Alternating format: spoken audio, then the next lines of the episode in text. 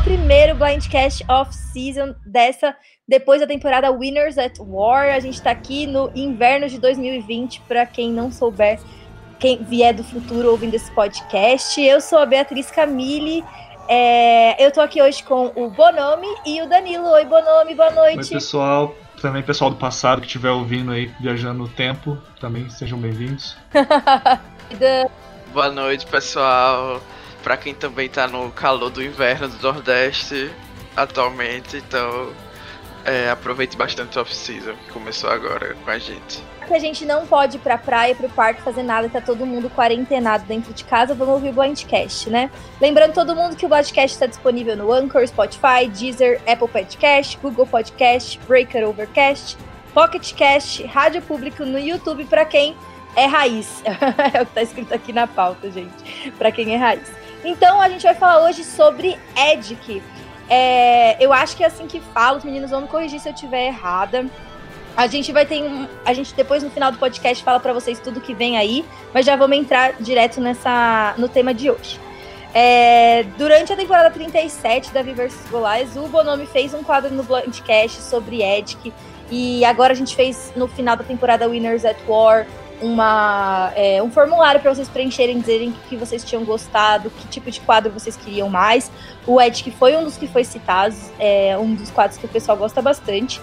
E como a gente recebeu esses pedidos para ter esse quadro de volta, e a gente conversou um pouco sobre nos bastidores, eu percebi que não sabia nem o que era Ed, quais eram os conceitos, de onde tinha vindo, o que, que é, de onde veio, para onde vai e como que a gente usa essa ferramenta para analisar o jogo. Então eu convidei os meninos para virem explicar pra gente.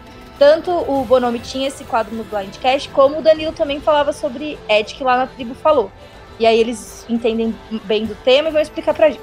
Antes disso, só acho interessante a gente aproveitar para fazer um jabá também aqui do próprio Blindcast, que assim, um dos motivos da gente não ter todos os, os da temporada 37 no YouTube é porque o YouTube derrubou, principalmente o episódio final, o Ed que, falava da pré-episódio final, né, antes da, da finale da temporada 37 da Reverse Goliaths, por causa que a gente utilizava trechos, né, eu utilizei trechos de fala do, dos episódios, dos confessionários de toda a temporada.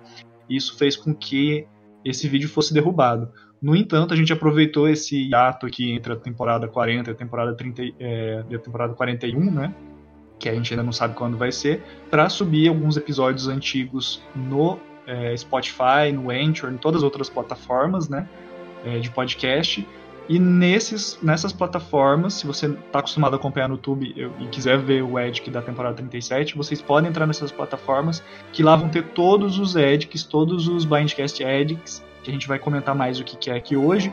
Mas se você quiser conhecer, ver, acompanhar a construção, análise de uma temporada, vocês podem acompanhar por essas plataformas que a Bia citou, porque vai estar tá lá, inclusive, esses que foram derrubados no YouTube, e a gente não vai subir, porque senão a gente vai tomar. Não vai subir de novo no YouTube, porque senão a gente vai tomar strike de novo e a gente não quer perder o canal, né? É, não vamos correr riscos. Mas vai ser legal que, tipo, agora com todas as informações, com já a terminologia correta, quando vocês forem assistir, voltar para ver o que em prática como que o Bonomi usou essas, essas informações e essa é, nomenclatura para analisar a temporada, vocês já vão também assistir entendendo melhor, com mais contexto, e vai ser bom.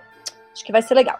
Então é isso, gente. Vamos lá. Como que vocês entraram em contato com, com esse mundo da Edic? Ah, eu conheci de uma maneira bem natural, porque eu acho que a maioria de nós que comenta o programa em algum fórum, em alguma plataforma, sempre tem aquela pessoa que tá dizendo, ah, fulano vai ganhar por causa do Edic, ou porque ela foi CPP, que ela foi Under the Radar, ou uma coisa do tipo.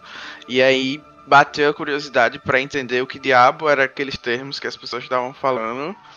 E foi aí que eu comecei a pesquisar um pouquinho mais e entender realmente o que era e como era que era feita aquela análise porque as pessoas gostam tanto de adivinhar assim é, as coisas que podem acontecer ou não na temporada. É, comigo também foi bem parecido, né? A gente que faz parte dos grupos há, há mais tempo, não, não sei vocês, o quão engajado vocês eram há quanto tempo, né? Mas, poxa, comigo desde o Orkut eu via pessoas comentando.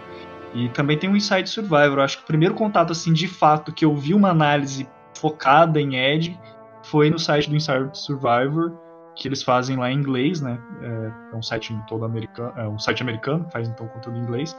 E eu tive contato a primeira vez que eu vi lá aquele post. É de que episódio tal, temporada tal, nem lembro que temporada que era, mas ele colocava assim, cada participante analisava cada cena de cada participante, o que, que isso significava, daí eles falavam das temáticas que estavam sendo desenvolvidas, o que, que isso podia significar para a edição, vários conceitos assim que eu também na época falei, meu Deus, quanta coisa, né? Tipo, eu vi aquelas siglas, Aí depois eu fui atrás de um post que eles tinham feito bem no começo, explicando o que, que era cada sigla, os números e tudo, e daí eu fui começando a entender lentamente. Não é uma coisa que a gente consegue pegar logo de cara, até porque, como o Dani falou, né, tem muitos termos, tem muitas coisinhas, detalhezinhos que às vezes passa batido para quem tá só comentando o episódio e não tá prestando atenção é, nesse, nesse tipo de análise. Né? Esse tipo de análise, ela foi tipo, esses termos eles foram formulados para Survivor, então foram assim, a comunidade de fãs ficou assistindo e aí começaram a usar esse linguajar que foi surgindo naturalmente, ou isso é um, uma terminologia que já existe para a produção de outros realities, ou para analisar, ou foi tirado assim, por exemplo, de análise de personagens, de trajetórias né, em, em, linguagem escrita, tipo livros, filme, personagens fictícios, e aí adaptamos isso para estudar os personagens dos realities, ou não? Assim, da onde que, que veio? Vocês têm alguma ideia, tipo, como surgiu esse tipo de linguagem e essa interpretação da, da desse, do programa? Então, é, eu acho, isso aí agora é achismo, porque eu não tenho é, esse background histórico. Mas como eu já pesquisei para o termo, né, Edic, é, eu não encontrei nada relacionado que não fosse a survival. Então eu imagino que pelo menos o termo em si é, seja algo criado por essa comunidade de fãs de reality show. Então, assim, eu acredito que tem muita coisa baseada na forma como a gente consome é, é, mídia em si, da gente saber que como existe uma narrativa dentro daquele programa específico, é, os editores querem passar uma mensagem, querem que você compre a história de uma pessoa, de um participante que vai vencer ou não. Então, eu acho que tem muitas coisas que são é, sei lá, extraídas talvez até mesmo de novela, que é uma coisa mais da nossa cultura, que é muita gente sabe que uma novela de um autor X, as coisas acontecem mais ou menos assim. A gente pode esperar algo desse tipo, entendeu? Então acho que vem muito desse raciocínio, mas dentro das minhas pesquisas foi algo realmente criado pela comunidade e esses termos talvez tenham sido extraídos de outros lugares. É, o, o que tem no meio acadêmico para análise de roteiro, para análise de até mesmo de edição, é justamente um termo chamado Edit Analytics, que seria tipo análise de edição. É, e isso é algo que está muito na, na, cultura humana desde muito tempo atrás, né? Quando nós escrevemos um roteiro, ele tem uma lógica, tem uma sequência. É, quando nós vemos um filme editado, ele também tem uma sequência. Se nós paramos para analisar a evolução da edição do cinema, quando nós paramos para analisar os primeiros filmes, os primeiros filmes eles quase não tinham cortes. Se eles iam mostrar o interior de uma casa, eles mostravam a casa de fora, mostravam entrando dentro da casa. Com o tempo, a edição foi sendo implementada no cinema para que fossem sendo feitos os cortes. E a compreensão né, dessa linguagem audiovisual foi sendo adquirida pelo público. Então, se antes, lá em 1920, 1915, você para entender que algo estava acontecendo dentro de uma casa específica, você precisava ver a câmera entrando dentro da casa.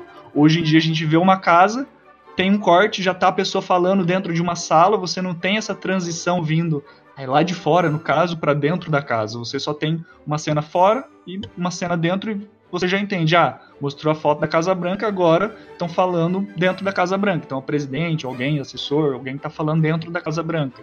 E a gente meio que já vai entendendo por esses cortes que são cada vez mais simples. E isso, na questão de roteiro, é de falado, recomendado para quem gosta de escrever, assim, hoje em dia você tem que entrar o mais tarde possível numa cena e sair o mais cedo possível de uma cena, para mostrar somente o que importa. Isso seria uma análise de edição. Em Survivor, na primeira temporada, é, começou muito o debate sobre quem ia ganhar, quem que não ia ganhar. E finalizando a primeira temporada, o pessoal começou a perceber e falar que existia uma lógica de edição em Survivor. Então, embora tenha essa história de análise de, de, edição, e a própria edição tem uma história que vai além de Survivor, o termo EDIC ele surgiu logo na, na primeira temporada, quando as pessoas tentaram entender a lógica da edição de Survivor. Então, a palavra edic ela é uma aglutinação, uma aglutinação da palavra edition, né, que seria edição em português, junto com a palavra lógica. Então, por isso, ed de edition, dic do logic. Então, edic é edition logic, numa tradução assim. Lógica de edição, numa tradução simples, direta. Sim, e esses são os dois pilares, né, da análise, porque tem a parte que se analisa a edição do programa em si, o que é tradição dentro já, porque são 40 temporadas agora, né? E a parte da lógica, onde as pessoas analisam, ah, por mais que a produção esteja colocando essa pessoa como uma grande underdog para vencer, não é lógico que ela chegue ao final do programa por causa de X e Y. Então esses são os dois pilares, mas eu gostaria de dizer que a aula que o Bonami deu agora, eu amei, e eu estava aqui apenas com a minha intuição, que nem a Kelly em Ghost Island, estava certíssimo. Eu amei demais esse momento. Eu espalhando a fake news sem nem saber de nada. Depois o Bonami veio e consertou tudo. Eu amei também, Bonomi. O Bonomi já deu o link adiantou pra gente já engajar no nosso tema central e já explicou o que significava a palavra, né? O EDIC, então a mistura de é, edição com a lógica e essa análise. Porque realmente a gente é, dá pano pra manga Survivor, a gente tá falando assim, depois de 40 temporadas e tem mil podcasts além do nosso, tem em todos os países, cada um quer ter o seu, porque dá para você analisar isso sobre muitas perspectivas. E o legal da EDIC é que tem uma certa constância, você consegue analisar por alguns parâmetros um pouco mais objetivos que foram sendo feitos, né, construídos pela comunidade desde a primeira temporada. Agora a gente sabe porque o Bonomi nos contou. E aí, assim, quais as coisas que a gente analisa principalmente para valorar? Né? Tipo, vamos falar assim da temporada em si. Quando você, você tá sentado na sua sala, tá passando Survivor, está assistindo, que, que tipo você tem que ficar com o olho atento, que são as coisas que, que a gente tem que procurar? Confessionários, o que o Jeff tá falando, o que uma pessoa diz sobre a outra, né? Assim, os detalhes que a gente tem que observar para depois poder fazer uma análise de ética. Então, aí tem algumas coisas que podem acontecer, vários caminhos, e essa é uma parte interessante do Edic, né? Porque por mais que existam alguns caminhos narrativos que a gente já está mais acostumado, é, recentemente a produção tem chocado um pouco, né? Por exemplo, em Edge of Extinction. Quase ninguém teria capacidade de adivinhar quem foi que venceu o programa, baseado apenas na edição, porque foi um caso extraordinário, né? Uhum. Então, é, dependendo de quem ganhou, a produção vai tentar seguir alguns caminhos narrativos. Tipo, se uma mulher venceu, tem um estilo diferente de edição. Se, se um homem venceu, por mais horrível que isso seja, né? Mas enfim, se o homem vence, tem um outro estilo de edição, entendeu? Se um tipo de, de pessoa ganha, a gente tem um padrão diferente. Mas geralmente o que a gente tá procurando para um vencedor assim, para identificar um vencedor, é que ele tenha um bom primeiro episódio.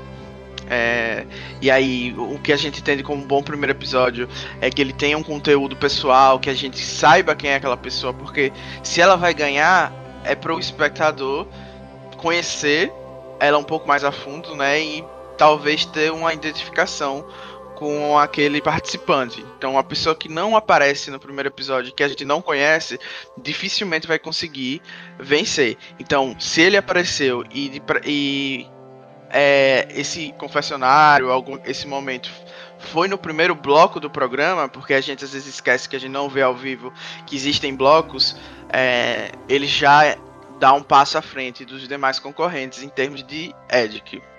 Se ele fez uma aliança, se ele tem um relacionamento que é destacado pela edição, isso já é um ponto positivo também, porque é, mais uma vez, a edição está contando uma história. Se essa aliança ou esse F2 ou alguma coisa do tipo é mostrado é, e é destacado dá-se importância para aquilo, é porque ele vai longe, esse participante vai longe, ou essa aliança vai é, ser importante para aquela narrativa. E como está se contando a história do vencedor, há uma possibilidade dessa aliança ser a aliança do vencedor, né? Já que ela está tendo tanto destaque. Então, durante o programa, se essa pessoa tá sempre atualizando é, da situação que ela tá no jogo, é, o que ela achou de uma swap, o que ela achou de uma twist, como ela pretende jogar agora, é, se, se ela foi enganada, o que ela, o que ela pode fazer, admite os erros ou coisa do tipo. Então, se ela continua atualizando a gente da história dela, é, isso é importante, até porque como existe um FTC no final, muitas vezes das coisas que a gente vê da história desse vencedor é, são esses momentos que ele conta lá no FTC. Então é como se fosse um desfecho da história dele. Então a gente vê que, por exemplo, a Angelina, que não venceu necessariamente, mas ela falou no FTC sobre o arroz e foi um momento que a edição de, decidiu destacar. Então, por mais que pudesse parecer irrelevante naquele momento, ficar falando todo o tempo do arroz quando a gente sabe que ela chegou no final, e isso foi um ponto que ela é, trouxe no FTC dela como algo de destaque, então isso meio que justifica. A mesma coisa com o Endo, que durante a temporada ele falou muito sobre é, construir imóveis e tal, e ele trouxe isso à tona no FTC como algo social dele. Então por isso que a gente tinha que ver isso lá no começo, por mais, tipo, se fosse outra pessoa que tivesse falado isso, não apareceria na edição porque é irrelevante. Então o fato dessas pessoas terem esses momentos destacados ou é, estar ligado a uma narrativa principal é, fazem dela uma pessoa que é provavelmente um finalista ou um vencedor, né? Então, além dessas coisas que eu falei, é, ele ganha créditos por jogadas também é uma coisa importante. Ser foco de conteúdo de outros participantes também, porque eles é, vão ter antagonistas, vão ter pessoas que estão ali do lado dele, parceiros. Então, tem vários pontos, né? Mas eu acho que esses são os principais. Interessante isso tudo que o Danilo pontuou e trouxe pra gente, porque assim, um dos principais objetivos do Ed é achar o winner. Só que no meio da edição do winner, tem outras. É, normalmente mais 17 pessoas, 19 se for uma temporada All-Star, que estão tendo uma narrativa que estão sendo contada. Então é interessante a gente lembrar que tem história que tem que ser contada do dia 1 até o dia é, 39. E tem histórias que vão ser contadas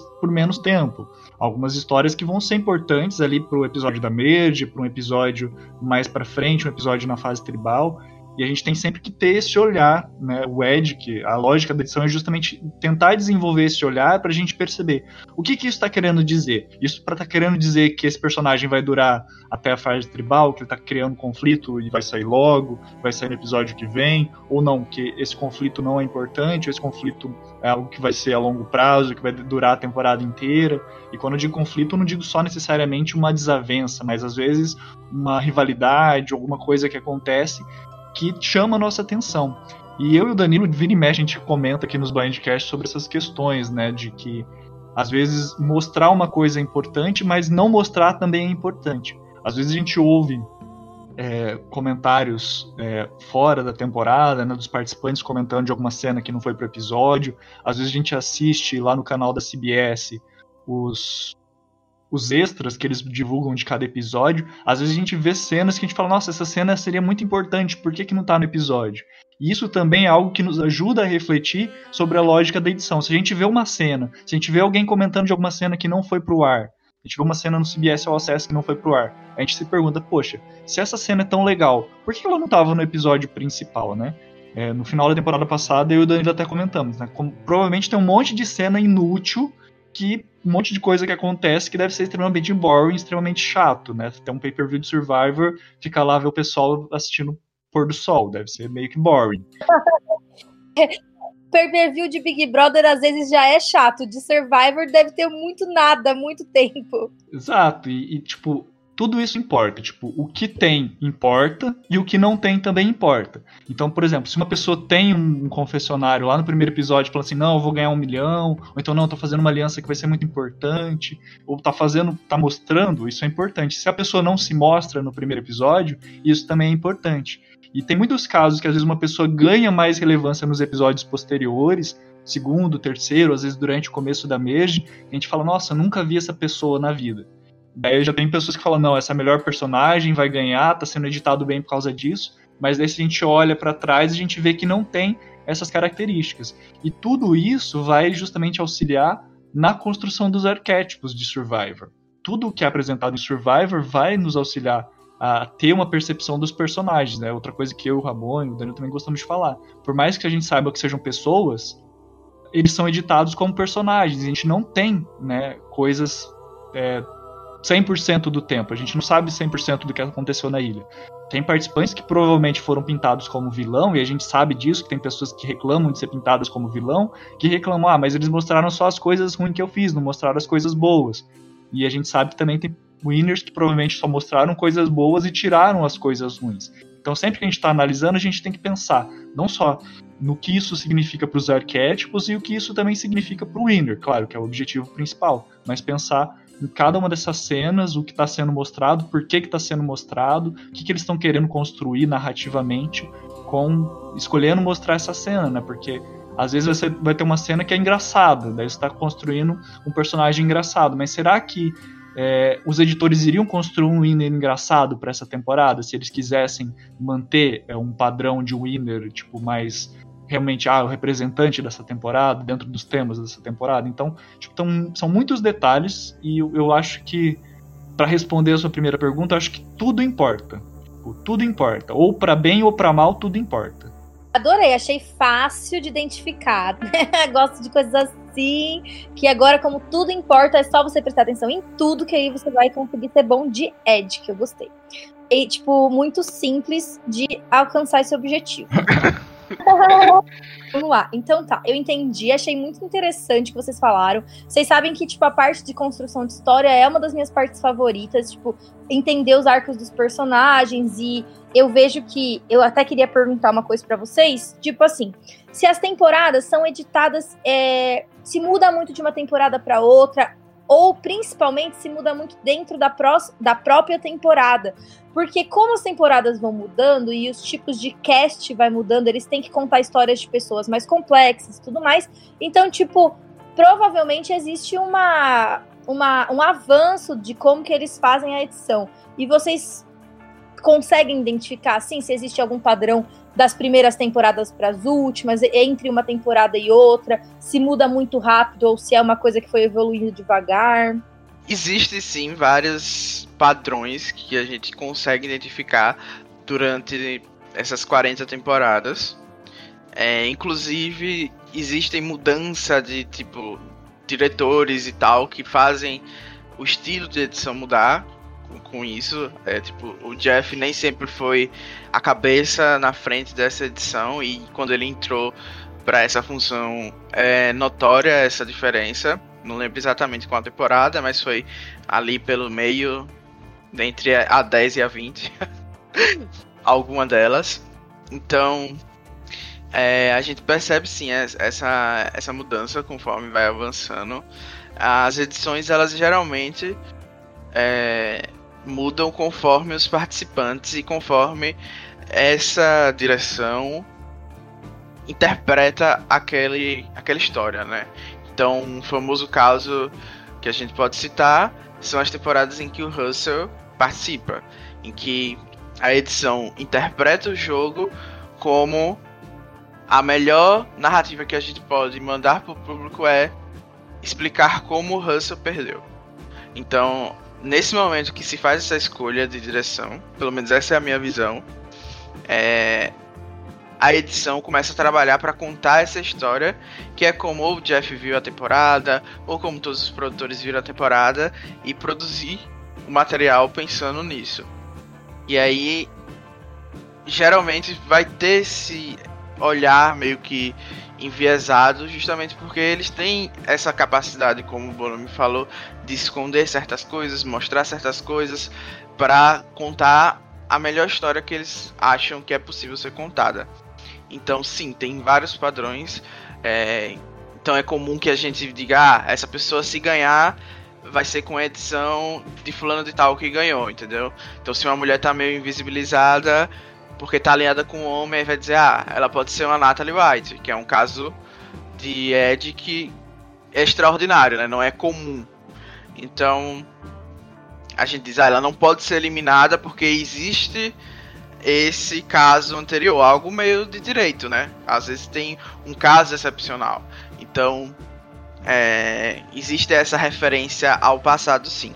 Mas as temporadas atuais, tanto por causa das twists, como também por causa dessas mudanças de casting que você falou, elas têm mostrado coisas diferentes, né?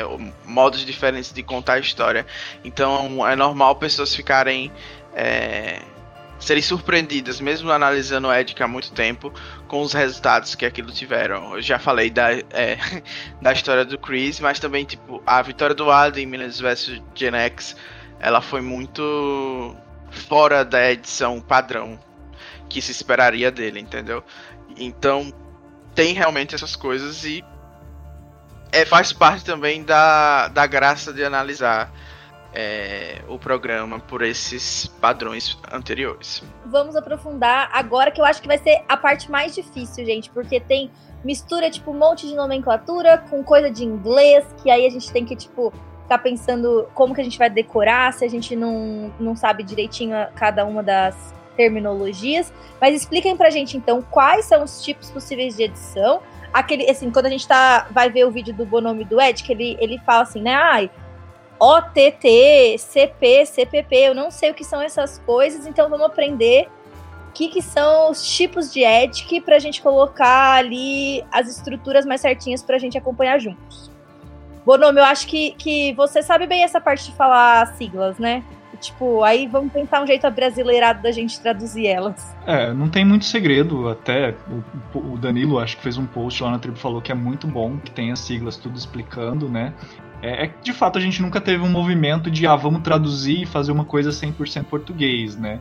Mas tipo, essas siglas elas são na verdade maneiras de avaliar de forma individual a, a quantidade de tempo e como esse tempo é percebido dentro da lógica da edição, né? Então cada uma dessas siglas está falando não necessariamente sobre um arquétipo, ah, ele é um winner, ou ele é isso, ou ele é aquilo. Não, é tipo assim, o tempo de tela e como esse tempo de tela é percebido. Então, por exemplo, quando a gente fala que alguém é INV, INV, seria um invisível, a pessoa que já tá tipo assim, não teve nenhuma fala, não teve nenhum confessionário, o Jeff não falou com ele no episódio, não falou nem no nem gritou durante a prova lá, você não viu a pessoa gritando durante a prova, seria o invisível. Um pouquinho mais acima, tipo assim, a pessoa que já apareceu, teve uma fala, teve uma, um confessionário, mas não foi tão importante, às vezes foi só um, um confessionário, às vezes nem teve confessionário, mas falou no meio do episódio. A gente fala que seria o TR, que seria Under the Radar, que numa tradução livre seria aquela pessoa que tá andando abaixo do radar, né? Não sei se você tem uma tradução melhor.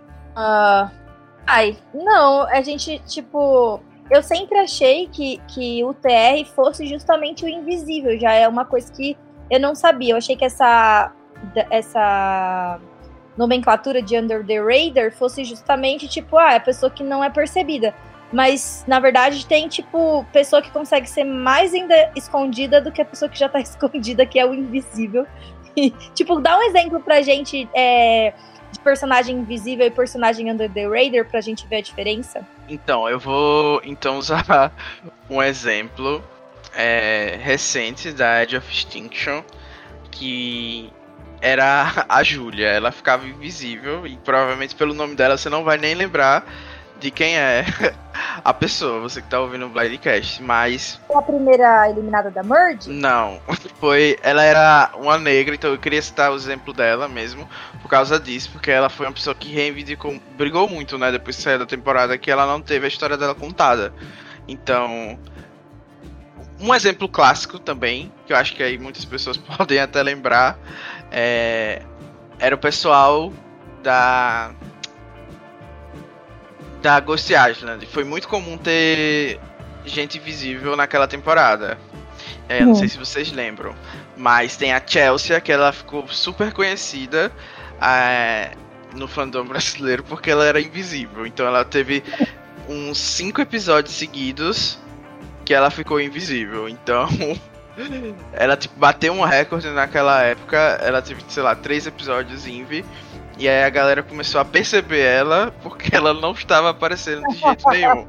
E eu acho que a pessoa que é mais conhecida por ser invisível é a Purple Kelly, né? Ou Purple de Nicarágua, né? Que, que até ganhou esse termo Purple porque tinha uma edição que ela não aparecia de jeito nenhum, não tinha confess, não tinha nada. Então, não sei se vocês lembram dessas lendas do lembro Survivor, né? Kelly, e eu lembro de chamar ela da Purple Kelly, e a única outra coisa que, tipo, eu não sabia de onde o Purple tinha vindo. Purple é, é, é, é roxo, É tipo- né, gente? Eu Isso, é tipo uma edição ponto. que a pessoa não aparece. Hum, tipo, então quando é, é como se fosse tipo uma faixa escura no lugar dela. É, Tá, entendi.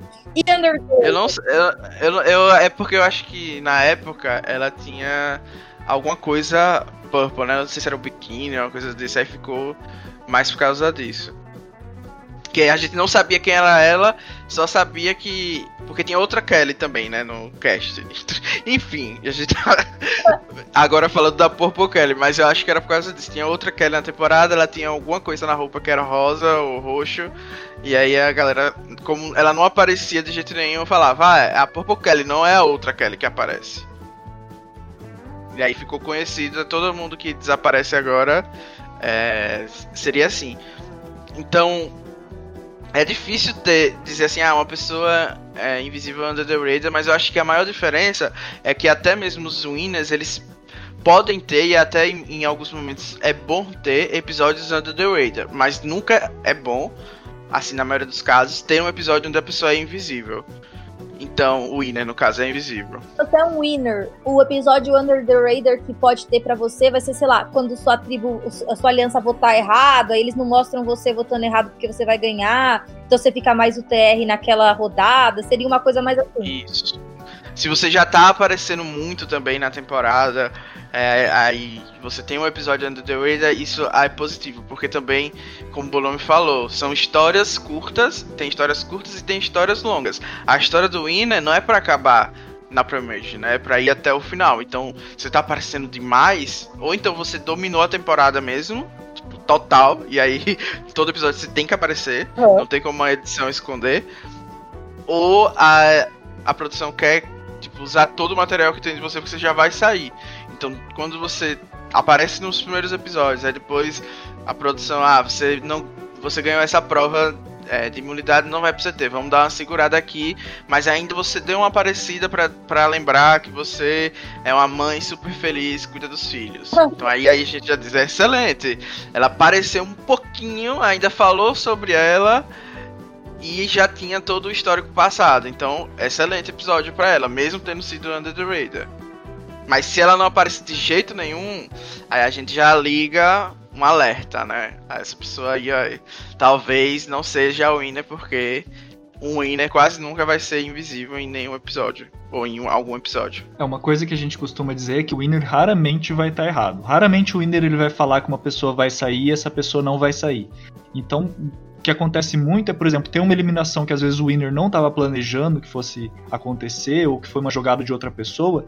Então a gente não, ouve, não ouve nem o winner falando a estratégia dele, porque daria errado e a edição não quer mostrar o winner errando, né? E também a gente não vai ter muitas, muitas informações do ponto de vista do winner. A gente vai ver muito mais do ponto de vista do arquétipo do narrador ou de outros arquétipos que vão estar mais tomando a frente. E o winner muitas vezes acaba tomando uma visão mais under the radar. O winner da temporada 40, eu até abri aqui para ver, ele não teve nenhuma edição under the radar, segundo algumas fontes, né? Mas se a gente parar para analisar, ele teve um jogo numa fase tribal que foi mais abaixo, né? Só que pelos confessionários a gente vai, pode classificar ele como outras é, como outras siglas, como outras personalidades, que são personalidades, né, avaliações específicas para um episódio, né? E como o Danilo falou, às vezes é mais interessante você ter uma fase tribal mais calma, às vezes você aparecer um episódio ali, aparece no primeiro, aparece lá no quarto, depois aparece lá mais um episódio na merge com maior destaque quando você estiver fazendo alguma jogada, participando mais ativamente, do que é, se você de fato for eliminado cedo, porque daí a produção, como o Danilo falou, vai querer usar tudo que você tem, ou vai querer usar você para justificar outras histórias, ou para gerar entretenimento da maneira que achar mais coerente, né? Porque cada temporada vai ter sua temática, sua história, e eles vão ter que aproveitar para é, produzir 14, 15 episódios, né? Então não pode ser só o winner que vai falar, às vezes o winner vai falar menos, e isso também, como eu falei, né? Tudo importa. Às vezes ele não falar também é um indício de que, opa, se ele não falou quando aconteceu algo importante, é porque a edição talvez esteja querendo proteger ele, então por isso que ele não falou. Isso, e, e é, eu dei uma olhadinha aqui nos hates, também aproveitei, né? E dos Winners, os únicos que tiveram invisível em algum episódio foram justamente o Winner da Edge of Extinction, porque tiveram episódios que a produção não quis mostrar de jeito nenhum, né? E aí são aqueles e outros winners que não são tão chamativos. Tipo, o Wendell, ele não apareceu em um episódio. O Fábio, ele não apareceu em outro. Entendeu? A própria, a própria Sandra em, em Hero dessas Vidas, ela teve vários episódios Underrated, mas ela não teve um episódio Envy. Mas aí Natalie, que é uma winner controversa, ela teve Envy. Então, tipo, mas não é aquela coisa, ah, a pessoa assumiu por 50 episódios. Ou a história é aquela coisa, ah, estão contando como ela perdeu. Como alguém perdeu, né? O segundo lugar, o terceiro lugar. Ou então a pessoa realmente é, tem alguma twist envolvida, mas geralmente a pessoa vai aparecer pelo menos no Under the Radar Winner. Qual é o próximo? Depois as pessoas que aparecem mais, aí já que estão ali no meio do caminho, já como a gente chama elas? Então, essas pessoas que estão realmente, você falou ali, no meio do caminho, elas são conhecidas como MOR, né? A sigla é MOR, que seria o Middle of Road. em inglês, né? Que mais ou menos seria a pessoa que tá ali no meio, como você falou, ela não é. Não desapareceu total, mas também ela não é um destaque. Mas quando a gente está pensando em hate, a gente também não está pensando necessariamente na visibilidade da pessoa, não é quem mais aparece ou quem menos aparece que vai ser under the radar ou middle of the road ou os outros que a gente vai aparecer. Isso é mais uma classificação do tipo de conteúdo, do tipo de personagem que ela está sendo é, naquele episódio. Então é, é bom a gente também diferenciar, porque a gente vai falar depois das outras classificações, que são três tipos, né, para formar a sigla. A gente tá falando aqui da primeira parte da sigla, que são os tipos de personagem. Então a gente tem um tipo que seria o invisível, que seria o Under the Radar, que a gente já falou, e agora tem o Middle of the Road, que ele pode, por exemplo, aparecer só para dar um confess, mas esse confess ser o suficiente para ele ser middle of the road, enquanto outros podem aparecer até um pouco mais e ser under the radar. Então essa pessoa que está no meio termo, ela é um indivíduo que está ali como coadjuvante de uma história, né? Ele tem uma certa relevância pro episódio, mas ele não chega a ser a pessoa que é o protagonista, basicamente, né? Então ele ou ele tá dando um confesso que é puramente narrativo. Então tem uma swap, ele fala, é, teve uma swap, gente. Entendeu?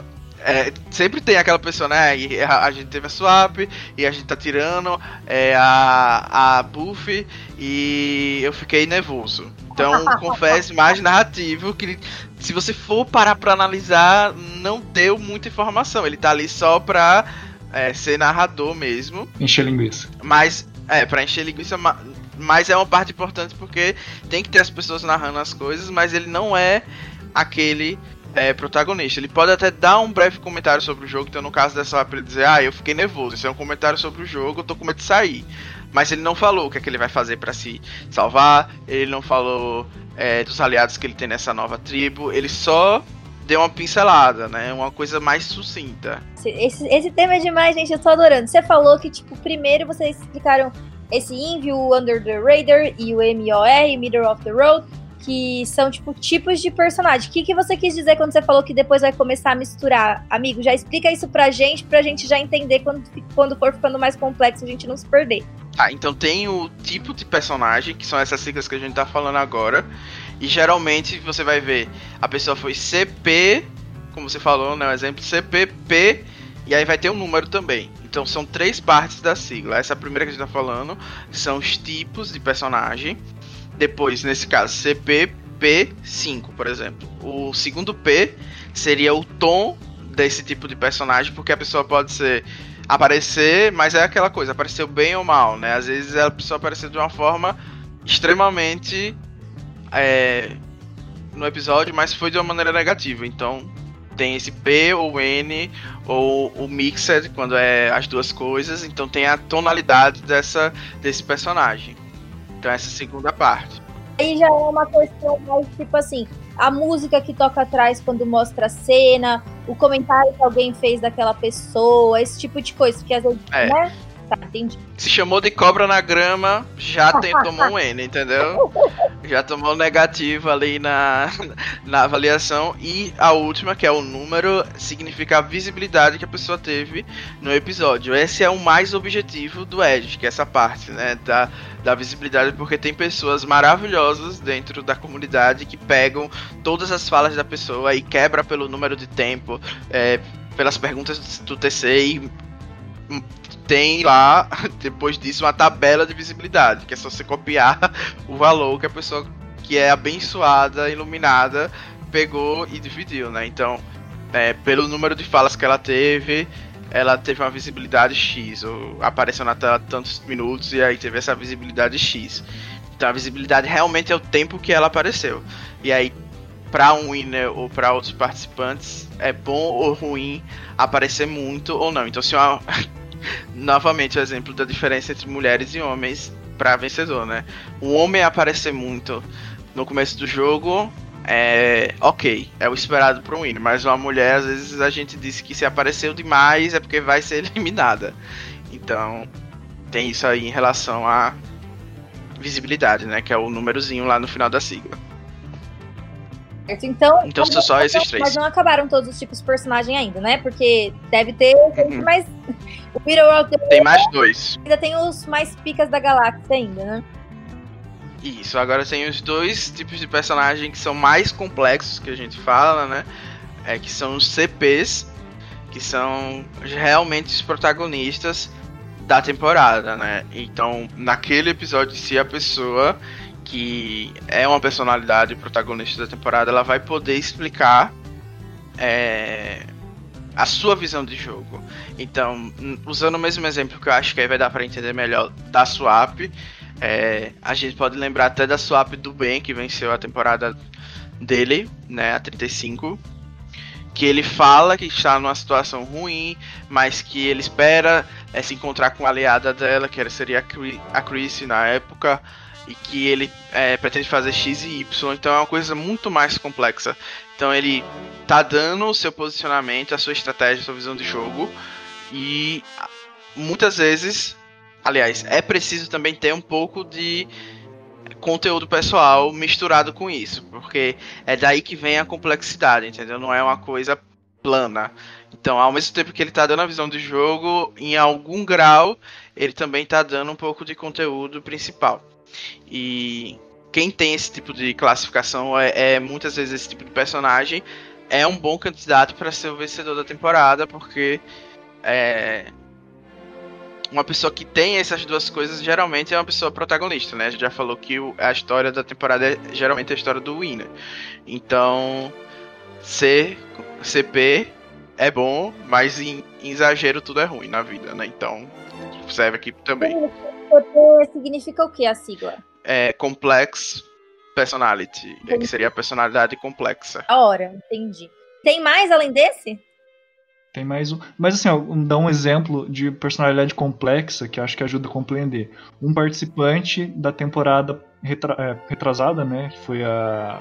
Island of the Idols. O primeiro episódio, um participante chamado Tommy, ele fala que ele é professor da quarta série, que ele vai usar isso para agradar para conversar com as, com as, pessoas, fazer alianças, né? E que a experiência dele como professor da quarta série vai auxiliar ele a lidar com diferentes pessoas. E isso é algo que pode ser definido como uma personalidade complexa, porque ele está trazendo algo que é pessoal dele e está aplicando no jogo. Não é simplesmente, ah, tô numa tribo e eu sou um professor. Não. Eu estou numa tribo, eu sou um professor e eu vou usar isso de alguma maneira para interagir, para fazer impacto no meu jogo. Perfeito, exemplo. E assim, eu lembro que nessa temporada foi justamente a temporada que eu e o Kaique a gente é, tentou fazer o, o. Power Rankings. Power Rankings, né? E eu coloquei o Tommy desde o começo lá em cima para mim. Tipo, eu realmente acho que foi uma, é um exemplo muito bom, porque ele deve ser uma personalidade complexa, assim tradicionais, porque eu achei que até no pré-season já foi fácil identificar ele como um possível vencedor, sabe? Então eu realmente gostei muito, ficou muito claro. E aí, além do, do, do pers personalidade complexa, qual seria o próximo? Então, agora a gente já teve as pessoas que são complexas e a gente agora tem o oposto dessa pessoa, que é o over the top, ou o TT, ou a pessoa que é exagerada, ou coisa do tipo. Eu não sei qual seria a tradução para over the top. Mas é aquela, aquele cidadão que só aparece de uma única maneira, né? Como se as coisas fossem preto no branco, ou ele é preto ou ele é branco. Não tem complexidade, não tem nada. Ele é uma, um personagem que é unidimensional. Então, geralmente as pessoas que aparecem só para fazer drama. Então, a Maria era um caso clássico de over the top da produção, entendeu? Em muitos momentos ela era a Natalie da Visões Golias. Ela aparecia toda vez era a mesma coisa. Era uma pessoa que estava tendo dificuldade de socializar, que as pessoas achavam que estavam tendo atitudes é, exageradas ou coisas do tipo. Então, são essas pessoas que é, têm essa característica over the top, mas também pode ser alguma coisa positiva, entendeu? Então, se uma pessoa aparecer para fazer piada, o Tony, por exemplo, nos episódios em Minas Etios que ele não era muito complexo, ele tava aparecendo, sei lá, pe pegando um tubarão, né? Tem aquela cena clássica que a gente deu risada, ou fazendo a escada. Então essas cenas são over the top, entendeu? A pessoa tá ali para fazer comédia, como se fosse o, o Bozo, né? a, a, a, o palhacinho, entendeu? Então, se isso não tem nenhuma relação com o jogo, necessariamente, e a pessoa tá sendo é, pintada como esse caráter unidimensional, esse personagem unidimensional, é, a gente chama ele de over the top. Assim, dentro do over the top também tem essa questão do tom, né, que a gente vai explicar uhum. agora. E, por exemplo, nessa, é, você citou o Tony. Mais que ele tenha sido mostrado com over the top, todas essas vezes a gente sempre tinha, tipo, uma característica positiva por trás das edições, né? Mostrava que as outras uhum. pessoas estavam se divertindo com ele na ilha. Quando ele fazia uma coisa absurda, é, por mais absurda que fosse, a pessoa que era a Sara, né, que era a principal aliada dele, tinha um confessionário falando, tá, meu Deus, ele é tonto, mas tá dando certo, deixa ele subir na árvore, tá tudo bem. Então, é, mesmo quando a pessoa é over the top, dá para ela ser percebida como um over the top ruim ou como um bom, né? Uhum. E não precisa necessariamente ser uma pessoa que é, é, mostrada muitas vezes, porque às vezes dá essa confusão nas pessoas que estão começando a, a, entender o Edge. Então não é porque a pessoa é extravagante que ela vai aparecer demais. Às vezes é um confessionário só e esse confessionário foi suficiente para ela ser over the top, porque o conteúdo foi uma coisa assim, fora de série mesmo, entendeu? Ela, ela chegou e deu um confessionário, sei lá, mic drop coisas do tipo assim, sabe? Uma coisa bem over the top, como diz o nome. Então, não é necessariamente a quantidade de, de tela que ela tem que vai definir isso, mas é sim o conteúdo mesmo. Eu acho que agora a gente pode, já que a gente já meio que explicou por cima o que, que é o tom e o que, que é a visibilidade, a gente poderia, para entender tudo, pensar em alguns exemplos né, hipotéticos, não precisa ser exemplo do show não, porque eu não, não vou lembrar de tudo, mas de, de junções de, de, de, tipo de personagem, tonalidade e visibilidade. Citando um exemplo do que a gente estava falando agora, Over the Top. A pessoa apareceu uma vez, jogou arroz no fogo, não apareceu o resto do episódio. É Over the Top, mas como ela apareceu só, tipo assim, 30 segundos jogando arroz no fogo, é visibilidade 1. Over the Top, visibilidade 1. Seria um, um exemplo de Over the Top negativo 1. Uhum. É, e é negativo porque provavelmente as outras pessoas reclamaram que essa, esse ser iluminado jogou o arroz da tribo, né? Então eles vão chamar ela das coisas mais baixas possíveis. E agora eu tô imaginando a JT, então por isso eu falei ela.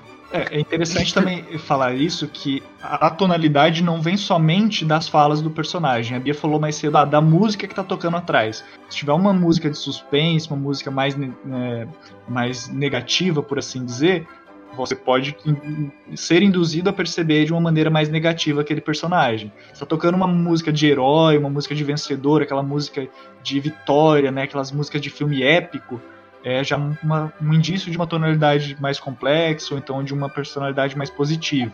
Aquela música de, de tipo tirar sarro, né? É. Às vezes a pessoa tipo nem fez nada demais, fica tocando aquela música meio atrás, assim, como se a pessoa fosse tonta, e você já meio que percebe que você tem que achar que aquela pessoa não é tão esperta, mesmo que ela não esteja fazendo naquele momento alguma coisa tão estranha assim. E além disso, a forma com que as outras pessoas também falam dela, como o Danilo falou. Às vezes a pessoa ela pode estar tá achando que tá abalando lá no confessionário dela. Se tem uma pessoa que fala assim, nossa, a pessoa tá totalmente errada, ela é burra, ela é isso, ela é aquilo, é uma cobra, isso vai influenciar na tonalidade da pessoa que está sendo alvo do comentário, né? Se eu falo assim, ah, a Bia ela é uma cobra, então lá no, no, no Edic da Bia vai estar tá lá que a Bia é over the top negativo. Se ela fez alguma coisa over the top, né? Mas assim, até os comentários do Jeff também influenciam às vezes a tonalidade das pessoas. Então se o Jeff elogiou muito, mamou muito uma pessoa, é, a gente dá um tozinho positivo às vezes. Acho que um exemplo também clássico para mostrar assim, e extravagante, o que seria over the top é o caso do Caleb em, em Kaurong, né, na, no episódio que ele é evacuado. Então aquela cena é o exemplo de over the top e também de positivo, apesar de ser uma cena horrível, mas ele saiu como herói, né, no caso. Então seria um over the top super positivo. Não é nem um P só, é um PP. um, um positivo do positivo. Então, eu acho que esse é um exemplo que também dá para entender o que seria um over the top. Uma pessoa que tá fazendo algo fora do, do gamebotismo que a gente tá acostumado. Entendi. Tipo, a, a, visibilidade a gente é, é mais fácil de entender, né? Porque a gente dá com numericamente e ficou é, é bastante intuitivo o que o, o que o número quer dizer. Mas esse tom do personagem, ele também tem siglas? Tem.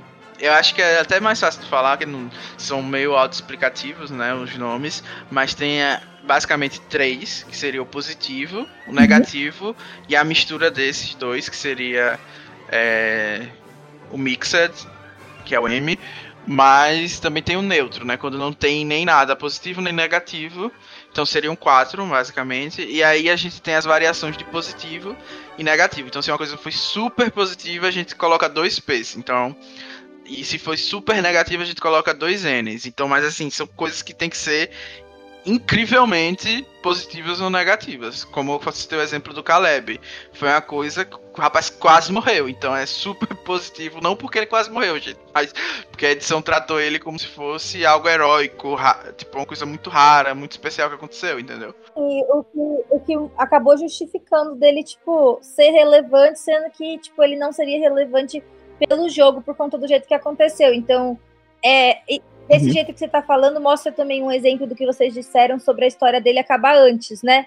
Tipo, Isso. se eles se a pessoa vai sair cedo, eles vão reforçar mais ainda alguma característica. Então pode ser que seja mais P ou M do que M ou N no episódio que a pessoa vai sair, né? Isso.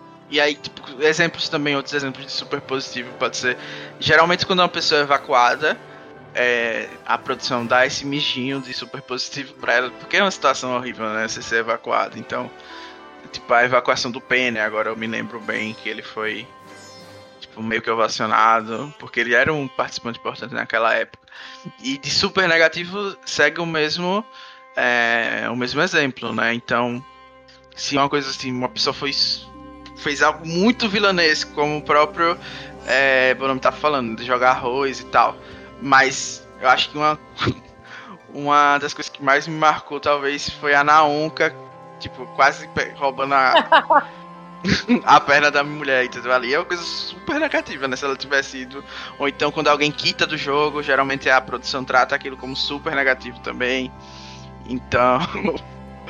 tem essas coisas assim, se alguém for muito racista, também tem essa possibilidade de ser super negativo, então mais ou menos isso. Então é a coisa mais assim. Eu acho que também é um pouco natural de pegar o tom, porque tem isso de ser positivo, negativo, neutro, e aí essas variações de super. Gostei que todas essas explicações que vocês me deram tornaram as próximas perguntas da pauta muito desnecessárias. Porque assim, existe mais de um tipo de edição que pode levar ao win, era a minha próxima pergunta, mas vocês já responderam que sim, né? Que na verdade é, a gente observa a edição por episódio, né? Tipo, e depois que a gente analisa como que aquela história foi contada e existe é, um outro tipo de classificação que seria assim, ah, esse win foi é, CP ou esse win foi OTT. Tipo assim, depois uhum. analisam todas as, todos os episódios juntos para dizer se aquela vitória foi mais ou menos para um lado ou para o outro? Sim. Todo participante, quando ele é eliminado, ele tem a, a classificação geral dele. Então, uhum. por exemplo, você saiu no primeiro episódio e você foi over the top, a sua classificação geral é over the top porque foi só um episódio. E aí, dois episódios. Aí um você foi é, CP e no outro você foi over the top. E aí eles fazem uma matemática lá dos números, tipo, ah, CP vale 5 pontos, o middle of the road vale 3. E aí você soma e divide e vê mais ou menos onde a pessoa é, terminou ali. É um pouco subjetivo também, porque não precisa necessariamente fazer essa matemática, né? Você pode olhar. É, eu avaliei aqui na temporada como toda essa pessoa me pareceu mais CCP em geral. Não precisa ser necessariamente essa matemática, mas todo mundo tem essa classificação no final de como é, como seria, né, essa pessoa. Então, o Tony, eu, eu acredito que ele seria um, um personagem complexo. É, se a gente fosse avaliar, né, que foi o último assim. Isso é uma coisa importante porque se a gente for analisar é, analisar a análise da edição, né, analisar o Edic, nós vamos ver que cada pessoa que faz Edic tem uma visão diferente. Algumas pessoas às vezes vão avaliar uma cena como de personalidade complexa e vão falar, ah, mas ele falou tal e tal coisa. Mas aí uma outra pessoa pode falar, não, mas ele falou disso, mas isso não é tão importante, isso aí é mais over the top. Então você pode achar tabelas muito diferentes, às vezes, para a mesma temporada. E tem pessoas que às vezes vão para um caminho mais matemático e outras pessoas vão para um caminho mais lógico. É, eu, por exemplo, quando eu analiso, eu vou por um caminho mais lógico. Por exemplo, se a pessoa saiu no episódio 10, teve cinco episódios de CP, um episódio de Invisível, três de Middle of the Road, mais um de Under the Raider. Por mais que ele tenha ali uma maior parte que seja de outros é, tons e de outros tipos de personalidade, se ele teve às vezes ali dois ou três episódios que justificam e que façam você lembrar dele como alguém marcante e complexo, eu costumo avaliar o personagem como um personagem, no geral, de maneira complexa, mesmo que a maior número de episódios eles sejam The Raider ou Middle of the Road. É, mas isso vai é muito, como o Daniel falou, muito subjetivo. Cada pessoa que está fazendo o Edge que vai ver de uma maneira diferente. E não tem necessariamente uma maneira errada de fazer essa tabela, né? Que a gente normalmente organiza de, de forma de tabela com todos os participantes e todas as, as tonalidades, todos os tipos, toda a quantidade de visibilidade. Se a gente fosse fazer, por exemplo, eu fizer o Edic de uma temporada e o Danilo fizer o Edic da mesma temporada, provavelmente vai ter variações. Um, um personagem ele vai achar que foi mais personalidade complexa, eu posso achar que não foi, posso achar que foi mais middle of the road. Tudo isso vai de uma maneira muito pessoal de como a gente percebe. E isso acho que é o que torna justamente os debates de Edic tão movimentados até hoje em Survivor. A gente pega os tópicos do, do Survivor Sucks, é, tem outras comunidades, eu esqueci o nome agora, mas tem, tem várias comunidades americanas de Survivor. Tem tópico lá e tem centenas de pessoas falando: não, eu acho que essa cena é SP, essa cena é OTT, essa cena é isso, essa cena é aquilo, essa cena é muita visibilidade, pouca visibilidade. A visibilidade já é algo mais exato, né? Porque se a pessoa apareceu muito, é claro que ela vai ser 5, se não aparecer quase nada, vai ser 0, 1, um, né? dois, mas variações muito pequenas. Mas é algo muito, muito pessoal, né? Isso que eu queria dizer. E tem muito de interpretação também, né? A gente falou que o Winner ele é geralmente complexo, mas por exemplo, caso da Sarah em Game Changers, ela começa a temporada falando que vai jogar como uma assassina silenciosa. Então ela já explica, a produção já pegou aquele confesso para explicar que ela ia ficar under the radar ou invisível em alguns momentos, entendeu? Mas que em algum momento ela seria essa assassina que estava até então silenciosa, né? Então, interpretar as coisas que são colocadas é uma parte fundamental. Não é uma coisa, é, como o Bruno está falando, a ferro e fogo de que ah, essa pessoa precisa ter isso, ou aquela pessoa precisa ter aquilo, ou sempre que acontecer isso vai ser assim, porque existe muito dessa história que é o legal de acompanhar um programa que sempre tá mudando, né? Basicamente, é para você pensar, ah, quem é o winner da temporada? Tem que pensar nos personagens separadamente, mas também como que eles estão relacionados um com o outro, né? Porque se se tem uma temporada que não tem um winner óbvio, talvez descobrir quem é o winner depende mais da gente ver, tipo assim, ai, três vezes esse aqui ficou mais positivo e esse aqui ficou mais negativo, ou os dois são CP ou, ou OTT, alguma coisa que seja mais positiva, só que esse aparece cinco e esse aparece dois, coisas assim. Então, tipo, vai depender de todo o contexto inteiro pra gente poder, tipo, questionar quem. Não adianta falar, ah, essa pessoa foi o mais CP que teve em, em mais episódios. Isso não necessariamente significa que vai ser o vencedor, né? Isso.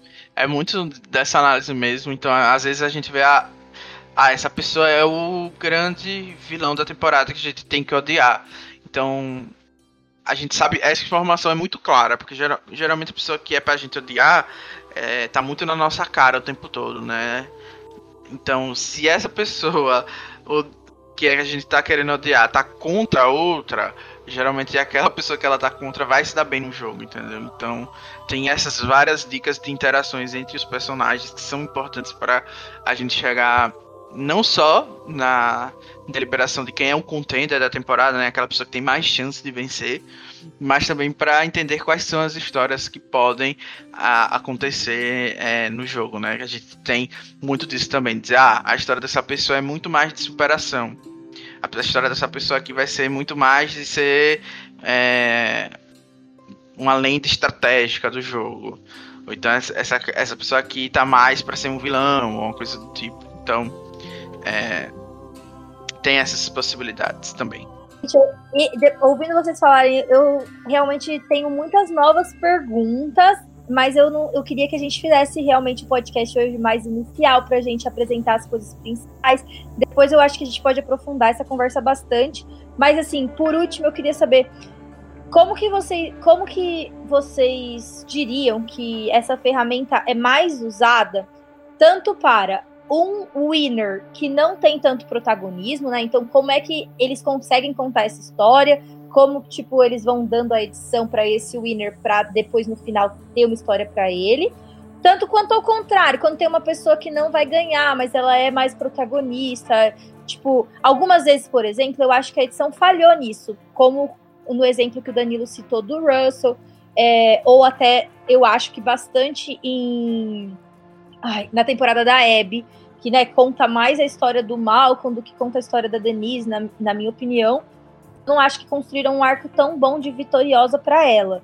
E co como que vocês veem a mistura desses, é, esses critérios, né, de tipo, tom e visibilidade de personagem, para levar essa história de um winner quando não é tão fácil de contar essa história assim? Como, como que vocês viram que eles têm usado essas ferramentas de edição? Vou pedir para começar. É justamente tipo assim, é, primeiro uma coisa que o Danilo já falou, né? Cada temporada vai ter, principalmente agora que tem twists e temáticas diferentes, vai ter a sua forma de ser contada a história. Mas sempre tem indícios do winner, ou então de uma narrativa que seja justamente específica da temporada. Na temporada 38, Edge of Extinction, se não me engano, é a 38. É, você tinha um participante que ele era colocado ali como grande candidato a vencer. Só que a história que foi contada não era a história dele, era a história de quem iria derrubar ele. Então, primeiro você precisava construir ele como alguém que precisava ser derrubado, para depois alguém vir derrubar. Um dos motivos de eu não ter feito o Edic na Season 38 foi justamente porque eu falei, poxa, vai ter 20 participantes lá numa ilha, todo episódio vou ter que fazer análise de cada um deles, vai ser extremamente chato, cansativo, é muito trabalhoso e vai ser difícil porque pode ser que alguém que eu não esteja cotando para ganhar entre, entre e ganhe. No final das contas. Foi o que aconteceu, né, amigo? No, mas no final das contas, no próprio Blindcast, eu lembro que a gente estava analisando, eu e o Rabone, no Blindcast que a gente fez, a gente falou: olha, quem que teria mais chance de voltar? Eu falei: olha, pelo que eu vi na Edge, que o Chris ele foi o único que teve uma certa complexidade durante a Edge. Todos os outros é, não tiveram uma complexidade tão grande quanto ele. E no final das contas foi justamente o que aconteceu. Ele tava spoilado então. Tava spoilado que nem o pessoal da tribo falou, que ficou lá adivinhando, bancando os experts de, de Edic. Hum. Se eu tivesse spoilado, eu não tinha deixado ele pra ser minha última pick no draft. ah, mas você sabia que ele não ia escolher. Você foi quando a gente tava indo com a. Como é? O ditado? Quando você vai com ovo ou com a galinha, uma coisa desse tipo, Enfim. Ai, que mico. Mas. É, isso que a Bia perguntou é muito também dos precedentes, né? A primeira vez que acontece algo fora do normal, a gente se choca. Mas aí depois abre-se os precedentes, né? Então teve essa Edge of Stick que foi algo. É, inesperado, no mínimo. E aí quando teve o Edge of Extinction agora em Winners at War, estava até o final as pessoas dizendo, ah, mas pode acontecer de um winner da Edge of Extinction aparecer. Então sempre as pessoas faziam as previsões, mas no final sempre tinha aquilo, ah, eu não quero ser feito de otário, então vou dizer que também pode ter essa possibilidade de alguém chegar da Edge of Extinction. Porque eu, por exemplo, na Edge of Extinction, no primeiro, no primeiro artigo que eu fiz do Edge, que eu botei lá, o vencedor, que foi Chris Underwood, zero. Você bem objetivo. Falei assim, bem prepotente mesmo, gente. Eu botei sendo objetivo e claro, porque eu não quero gastar tempo com essa pessoa. Não tem chance de ganhar. Daí ele saiu, eu me senti super bem, né? Oh, adivinhei. Daí no próximo. Daí no final da temporada eu relembrei nesse momento. Tem dessas também. Aí agora, toda vez que a gente faz é, análises com essa possibilidade de gente voltar no final e ser. e, e pro FTC com ídolo, com tudo, com ganhando prova, a gente sempre coloca lá, né? O PS. Essa pessoa pode vencer também. Então, como você falou, é, tem gente que é muito. não tem CPs, né? Na, no começo do jogo. Então a gente vai dizer, ah, pode ser um caso que nem o da Natalie White, ou então pode ser um caso que nem o da, do Adam, que teve momentos que ele era muito com contestado pela edição, né? Como o Bolome já falou também nesse episódio, nesse podcast, geralmente os Windows eles não aparecem para errar. Mas o Adam era aquela pessoa que aparecia, errava, mas no episódio seguinte ele admitia o erro e dizia como é que ia melhorar. Então, é, não era uma edição típica de Winner, então muita gente achou muito estranha a vitória dele na época e, e até em Winners at ele estava seguindo o mesmo caminho, então muita gente estava dizendo, será que vai acontecer de novo? Será? Será? E foi isso. É, e também, só fechando a pergunta, né, o exemplo da, da derrota do Russo, a primeira derrota do Russo. É claro que a grande temática da temporada, a grande narrativa que a gente vê e acompanha é pelo ponto de vista dele. Mas se a gente pega no primeiro episódio, a Natalie, ela tem o Russell tem um confessionário falando sobre a Natalie e logo em seguida tem um confessionário ela falando assim, ó, ele, ele, acha que eu sou assim, mas eu não sou assim. Tipo, ela já, já fala tipo sobre o jogo dela e como ela pretende utilizar o Russell para ir longe e vencer a temporada. Então, mesmo uma temporada que possa soar estranho, a edição dá pistas do que pode acontecer. Só que muitas vezes, como o Danilo falou, como a gente não está acostumado às vezes por um tipo específico de edição que, que, como a gente falou, também muda de temporada para temporada, os editores vão acompanhando, provavelmente os produtores acompanham os fóruns de Ed que já, já ficam cientes das nossas descobertas, né? Sempre que a gente posta, ó, oh, descobri como a edição de Survivor trabalha. Eles leem e vão mudar, vão se reinventar e vão melhorar a edição do jogo. Então, tem temporadas que vão ter uma edição diferenciada, mas não quer dizer que não vão ter pistas, porque por mais que eles queiram nos enganar, queiram enganar os fãs mais hardcore, eles também têm que contar uma história que faça sentido pro leigo que não conhece Ed, que pro espectador padrão americano, porque a gente sabe, Survivor mesmo não tendo as audiências igual tinha nas primeiras temporadas de 50, 60 milhões, tem lá um público de 7, 10, 15 milhões às vezes de espectadores dependendo do episódio. E eles têm que entreter essas pessoas e tem que estar tá claro para essas pessoas quem é o winner. Não pode ser um winner que seja simplesmente jogado, apareceu no último episódio e ganhou. Ele tem que ter alguma cena no meio que justifique, que mostre ele uma personalidade mais complexa. Salve exceções agora, né? na temporada 38 a gente teve um winner que só jogou o último episódio, mas tem que fazer sentido também para a pessoa mais casual. Né? Tem que fazer sentido para nós que estamos no Edge. Não pode ficar muito claro para a gente, mas tem que ficar claro o suficiente para que o casual consiga entender. É, e assim, só pra deixar claro, por mais que a produção de Survival tenha essa história de relacionamento com os fãs, né?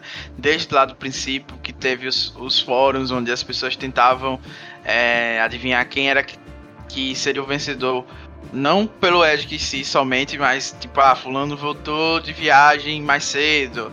Ou, enfim, era meio que a diversão da galera tentar é, pegar esses spoilers, né? Então sempre teve essa interação da produção com é, o pessoal da internet. Mas é óbvio, assim, eu acho que o objetivo deles é mais agradar ou contar a história para o público da televisão em si, que é o que mantém o programa é, vivo até hoje. Por isso que muitas pessoas, na hora de escolher os contenders da temporada, as pessoas que têm mais chance de vencer, elas vão pensar justamente nessas pessoas que são leigas, como o, nome falou, leiga no sentido de é, não escuta podcast, é, não fica no Facebook é, falando sobre isso, etc. Porque a história tem que fazer sentido para elas e o vencedor tem que, tá, tem que ser algo intorcível aos olhos da, da massa, né? Então é importante também se colocar é, nesse, nesse lugar, né? Então muita gente diz, ah, eu odeio o Rick Devens. Mas é óbvio que é um personagem que é muito agradável para o público, né? O mesma coisa do Ben, o herói americano, clássico. Para gente que é ou é brasileiro ou é muito fã do programa e não gosta dele por causa do twist ou por causa do jeito que ele jogou, etc. Ele pode ser até muito criticado no Twitter e tal, mas eu aposto que do modo geral, assim, a grande maioria dos fãs vai gostar do Ben, porque ele é o típico herói americano. Acho que a gente consegue ver esse tipo. Os brasileiros não gostam de algum personagem e eles têm essa edição boa, porque os produtores sabem que é um personagem que vai ser bastante bem recebido pelas pessoas do sofá, né? Que a gente conseguiu identificar isso nas temporadas que tinha prêmio pro jogador favorito da plateia, que às vezes era uma pessoa que você fala, o quê? Sim. Toda vez Exatamente. eu nunca concordava com a pessoa. Como que o James ganhou em China, meu? Gente, não dá pra acreditar, é inacreditável. É realmente uma coisa fora do comum. O Russell, tipo assim, ele não é nenhum Miss Congeniality, né? Tipo assim, simpatia. Mas ele foi o protagonista da edição dele, né? Isso aqui, tipo, tudo que vocês falaram hoje foi muito interessante e me deu, tipo, muitas, muitas novas questões. Eu espero que todo mundo tenha entendido, tenha gostado. É, que acompanha agora com a gente as discussões de Edic, tanto no Blindcast quanto na Tribo Falou. E também, como a gente abordou muitas coisas novas, muitos conceitos novos, vão surgir no novas perguntas. Então, coloquem as perguntas pra gente, pra gente poder abordar e aprofundar realmente nos temas que mais interessam para todo mundo. Mais alguma coisa para terminar, meninos, antes de eu encerrar? Não, acho assim, se vocês quiserem uma segunda parte dessa. É desse tipo de conteúdo, vocês falem pra gente também, né? Pra gente não criar uma coisa que vocês nem querem ouvir, não se interessaram. Vocês podem dar sugestão dentro desse tema. Ah, eu queria que vocês falassem mais da edição do ponto de vista do Ed, de cada vencedor. Ou então algo em outro sentido, né? Que vocês possam imaginar. Eu queria que vocês falassem sobre a edição de players específicos durante a história, ou coisas desse tipo. Então, fiquem à vontade também para sugerir se vocês querem um segundo podcast da off-season falando sobre Edic dentro de algum campo aí.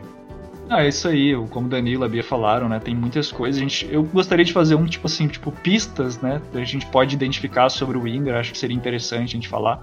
Mas deixem nos comentários que nós nos prepararemos. Vamos ter uma off-season, espero que bem repleta aí até voltar a temporada 41. gente, é isso que eu queria dizer para vocês antes de encerrar. É, tem duas coisas, né? Primeiro, eu quero falar sobre a nossa off-season. E é tá realmente muito recheada. A gente já começou a preparar logo que terminou a temporada. A gente ouviu né, as respostas de vocês, a gente já tá fazendo o nosso calendário, a gente já tá gravando antes para tá bonitinho, tudo editado para vocês. Então vai ter muita coisa legal. Então, sigam a gente no seu, na sua rede de favorita, mas também segue no YouTube, porque talvez tenha conteúdo que também tenha vídeo. Quando a gente faz também os, os é, a gente faz os joguinhos, né? Tipo Blind Steel, a gente sempre coloca as imagens, então tem alguns tipos de conteúdos que são legais acompanhar pelo YouTube, então segue lá. E também cada lugar, cada plataforma tem um conteúdo diferente que a gente disponibiliza. No grupo do Facebook é onde a gente conversa mais com vocês, coloca coisas para vocês votarem, bota questionário. Então é um, eu acho que é o lugar mais fácil de interagir. Então segue a gente lá e entra no grupo. Também tem Instagram, tem, tem Twitter, tem e-mail, então o jeito que fica mais fácil de você se comunicar com a gente. Você tem uma ideia, você quer participar, tem uma pauta que você gostaria de fazer, que você quer até participar com a gente, mande mensagens que a gente vai. Como a gente está produzindo agora esse conteúdo de off-season, é o momento certo para vocês entrarem em contato com a gente, com as principais coisas que vocês querem ouvir aqui. Ouvi dizer que vai ter até grupo no WhatsApp e no Telegram. Uh, adoro! Vai ter. Coisa, é assim, um pouco mais triste, eu acho que eu não queria deixar de falar sobre isso. Esse vai ser o primeiro blindcast da off-season e é, E aproveitar para deixar a homenagem do Blindcast e a minha a um amigo nosso dos jogos que faleceu, palco. Desculpa que ele era muito próximo meu, então provavelmente eu vou chorar, mas eu acho que eu não queria deixar de me despedir e deixar Blindcast não prestasse essa homenagem para ele. Ele já participou do Blindcast, né? Se vocês quiserem procurar o episódio que ele participa, é o, o, o episódio Gay Power. A gente fala um pouco sobre homossexuais em Survivor. Glauco era muito ligado às questões militantes das pessoas LGBT, as pessoas é, acima do peso. Eu não estou nem achando as palavras direito, então me perdoem, por favor. É, ele era uma pessoa que era muito fã de Survivor. Uma das pessoas que eu conheço que mais conhecia Survivor e era apaixonado. E, e a gente se conheceu pelos jogos, né? Então vocês devem saber dos jogos. Quem acompanha a gente aqui sabe que tem conteúdo para vocês conhecerem os jogos melhor. E ele, um dos primeiros podcasts que eu fiz na vida eu fiz com ele, porque ele ganhou um jogo de Survivor e com isso ele ganhou o direito de fazer um podcast da temporada. A gente fez juntos, foi um dia muito feliz, muito especial. E, então, Survivor para mim ainda tem muita memória dele. E aqui que ficasse registrado aqui. Não foi bom que ele participou desse projeto de alguma forma. Vai ficar na memória do Blindcast, na nossa. Dizer que eu amava muito ele, que todos ouviram o Blindcast, que se pensar nele com carinho e mandar vibrações de amor, pois esse momento difícil pra, pra gente. E é isso, basicamente amigo, te amo muito, você vai fazer muita falta. Obrigado por toda a sua contribuição. Toda vez que eu estiver fazendo coisas de Survivor, vou lembrar de você e da nossa amizade. Acho que é isso, gente, por hoje. Obrigada por todo mundo ter ouvido até aqui. E acompanhe com a gente, né? As próximas coisas do Bloodcast, curta e comenta. A gente é, são momentos muito felizes, os momentos que a gente passa fazendo coisas que a gente ama se aproximando de pessoas que amam coisas em comum com a gente, são os nossos laços mais fortes. Poder, né, dividir os nossos momentos de alegria com essas pessoas e vocês que estão aqui dividindo com a gente, com certeza contribuem para isso. Então, acho que era isso hoje, meninas. É, não tem muita coisa a adicionar. Acho que você falou tudo e dá pra ver toda a emoção. Só fica então a homenagem desse Blindcast. Eu sei que é uma coisa muito pequena, mas fica em homenagem à memória dele e a toda a contribuição que ele deu também para a comunidade que a gente faz parte. Obrigada, amigo. Boa noite, ou bom dia, ou boa tarde, dependendo da hora que vocês estão assistindo.